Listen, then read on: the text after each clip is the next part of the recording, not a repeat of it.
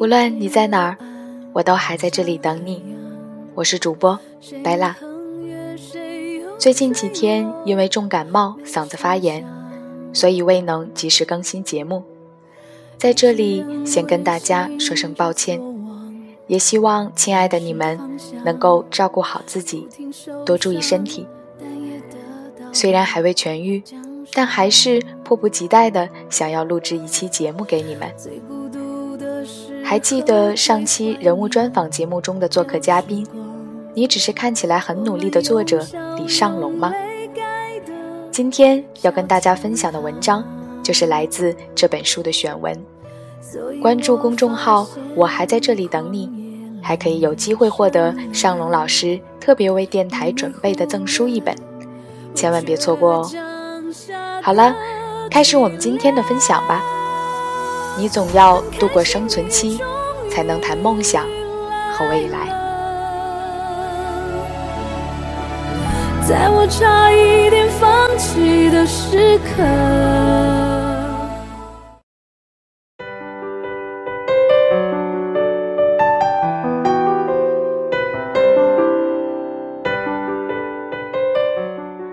朋友天儿考研结束后，离开了北京，去三亚发展了。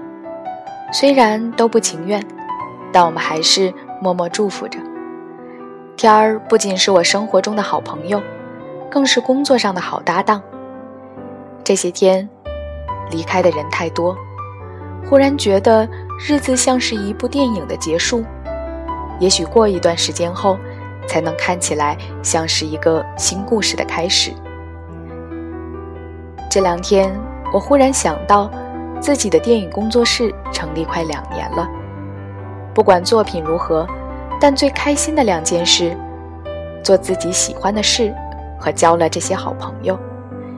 以为这个团队能持续很久，直到我们都有了孩子，还会这么激情地说：“赶紧拍起来！”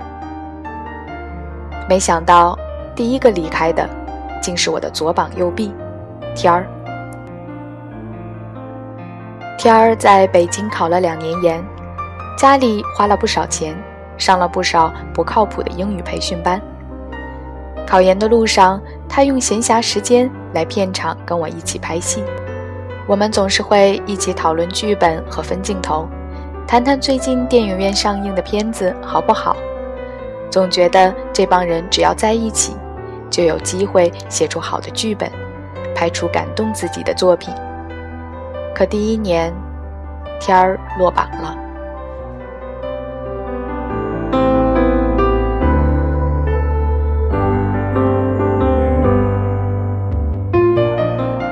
父亲给他在家乡安排了一个工作，说：“你这么大了，总要自立了吧，不能总花父母的钱了吧？”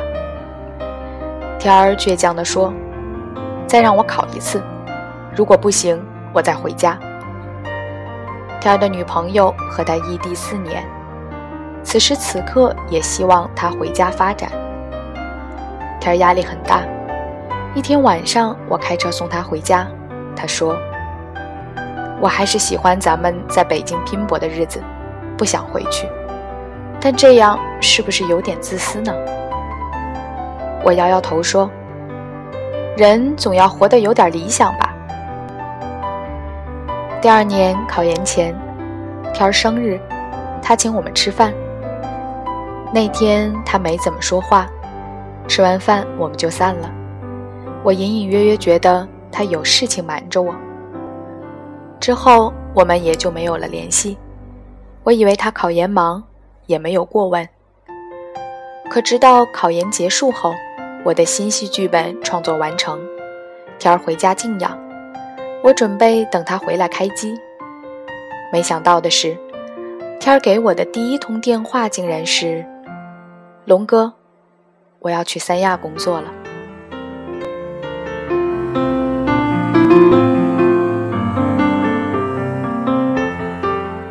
他在电话里告诉我，他多么不想干现在的工作，他多么想继续我们的梦想，可是他不能这么自私的。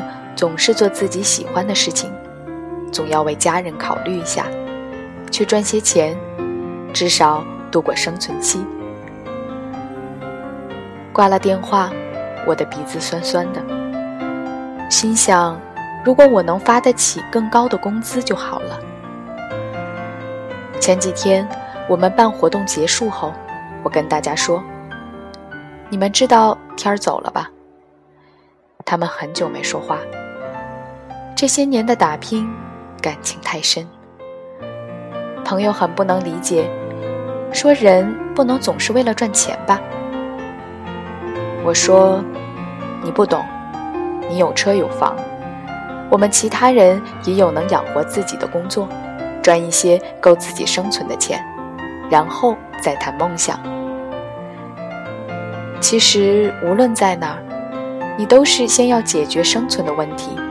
才能谈生活和梦想。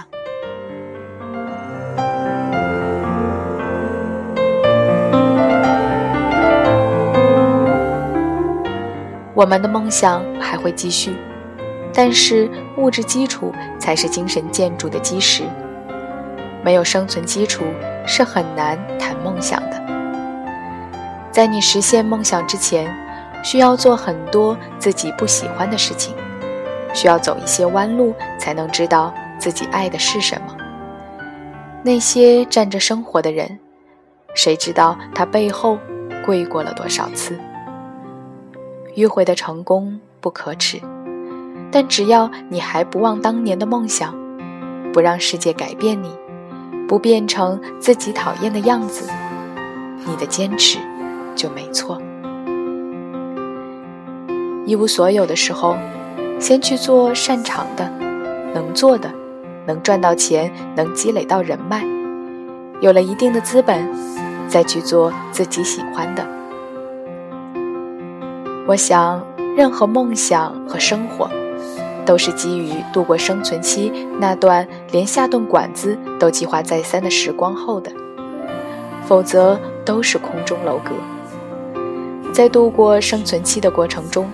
可能会失去一些宝贵的东西，或过得不如意，但不忘初心，记得每天提醒自己，这些黑暗只是为了今后的黎明，做这些不愿意的事情，只是为了以后能更好的站起来，这样便好。